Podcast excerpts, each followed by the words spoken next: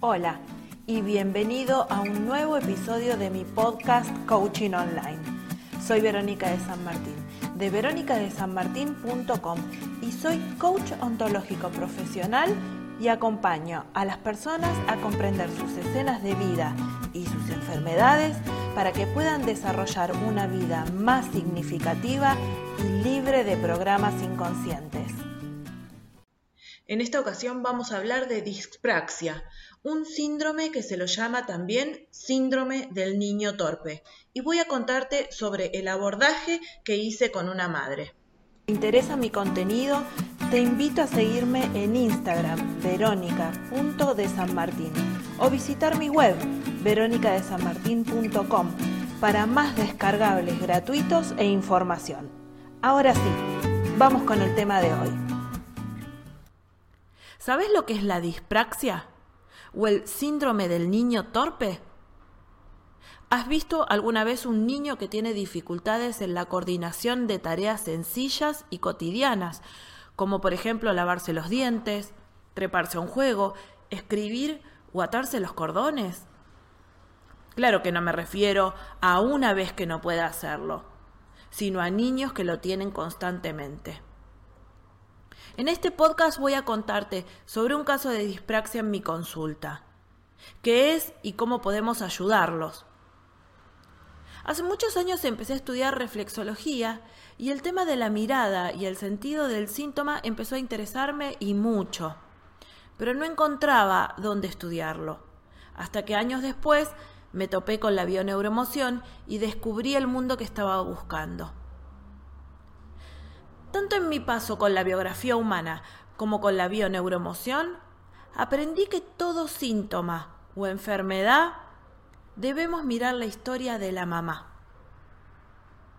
El niño está nueve meses en el útero materno y cuando nace está ligado a ella como si siguiera por un cordón umbilical, pero esta vez es emocional. Entonces va a manifestar y va a prestar su cuerpo para sacar a la luz las temáticas emocionales de la madre o de la persona maternante y esto lo hará por muchos años, sobre todo durante el primer septenio. Pero no hay un momento en que el síntoma deja de ser de mamá y del niño, o sea, no hay un momento fijo, tenemos que ir descubriéndolo con cada díada, con cada vínculo mamá-hijo. Y es por esto también que un niño adoptivo va a manifestar la sombra de la mamá que lo materna. Muy bien, entonces, hace unos meses atrás llega la consulta Mariana, que es mamá de Juan Cruz, de 7 años, y su motivo de consulta es que Juan es un niño torpe porque está diagnosticado con dispraxia. Y ella está agotada. Me puse a investigar un poco. Em, hace unos años también había tenido un caso similar y la dispraxia se caracteriza por niños a los que les falta coordinación, motricidad, tienen lentitud para ejecutar movimientos coordinados y algunos también tienen dificultades con el habla, pero no era el caso de Juan Cruz. Entonces me puse a investigar un poquito. Pero lo que va a interesarme mucho más es lo que dice Mariana sobre Juan Cruz. Y en lo primero que me detuve es en la descripción del síntoma. Síndrome del niño torpe. ¿Cómo creen que se va a sentir un niño que tiene dificultades motrices o lentitud y que lo diagnostican como torpe? Esta ya es la primera crueldad. ¿Se nos ocurriría criticar a nuestro hijo no vidente porque no ve? Entonces, poco a poco, fuimos encontrando en todo lo que se lo nombraba como torpe a Juan. ¿Cuánto lo íbamos a poder ayudar así? Al comienzo tengo que decirles que hubo muchísima resistencia de parte de su mamá, porque que nos digan que nuestro hijo muestra con una enfermedad algo que nos pasa a nosotras, nos impacta y mucho. Pero si podemos contactar de verdad y buscar profundo, vamos a tener medio trabajo hecho. Ya con ese dato pequeño, entre comillas diría pequeño, pero para nada menor, tuvimos para trabajar para mucho tiempo. Y otro aspecto que podemos mirar es que si el niño tiene un síntoma con lentitud, nos está pidiendo que bajemos a sus posibilidades, a su nivel, a contactar con él. En este caso tenemos una mamá que está siempre haciendo muchas cosas a la vez, que se va por las nubes y poco se entera. Entonces el síntoma le dice, vení, acércate un poquito, baja dos cambios, espérame. Lo que pasa que los adultos estamos tan metidos en nuestra vorágine que no tenemos tiempo para contactar con un niño. Y si ese niño tiene dificultades, aún menos. Otro factor que podemos pensar es que si Juan Cruz tiene dificultades en el movimiento, tiene que haber cierta rigidez. Cuando somos flexibles, el movimiento es más fluido y si hablamos de rigidez, podemos hablar de falta de contacto corporal.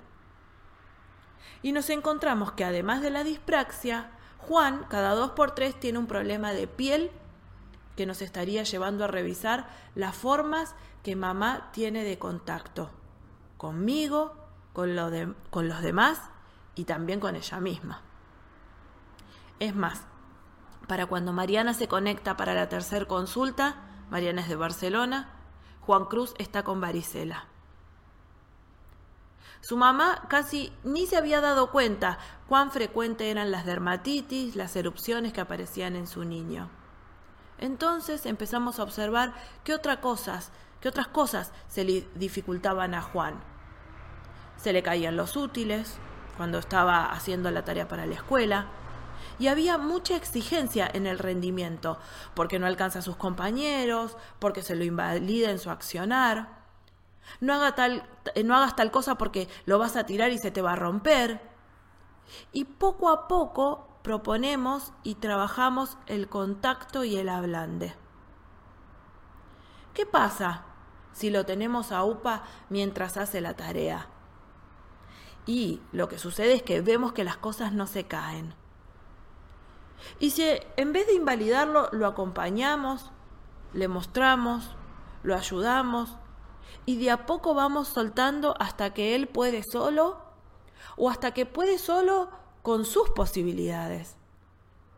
Lo que vamos observando es que Juan adquiere confianza y poco a poco se anima más. Porque imaginémonos algo. Si todo el tiempo soy tratado como torpe, ¿Cómo puedo construir mi autoconfianza? No es posible. Cuando investigamos el embarazo y el transgeneracional de Mariana, encontramos que estos mismos componentes de torpezas, lo digo entre comillas, rigidez, exigencia y crueldad, estaban muy presentes en su clan familiar. Por eso me gustaría que se quedaran con la idea que un diagnóstico puede ser trabajado mucho más allá de la definición médica, en el acompañamiento de la madre y del niño. Cuando trabajo con un síntoma o la enfermedad de un pequeño, miro la propuesta del síntoma en la vida de la madre y en la vida del niño. Porque esto me permite mirar el entramado total de, de vincularidad en el mapa familiar siempre en las escenas y en las situaciones hay oportunidades para que yo mismo me vea y crezca. Espero que este contenido te haya servido para crear más conciencia. Te espero en mi web veronicadesanmartin.com y en mi Instagram verónica.desanmartin. Hasta el próximo podcast.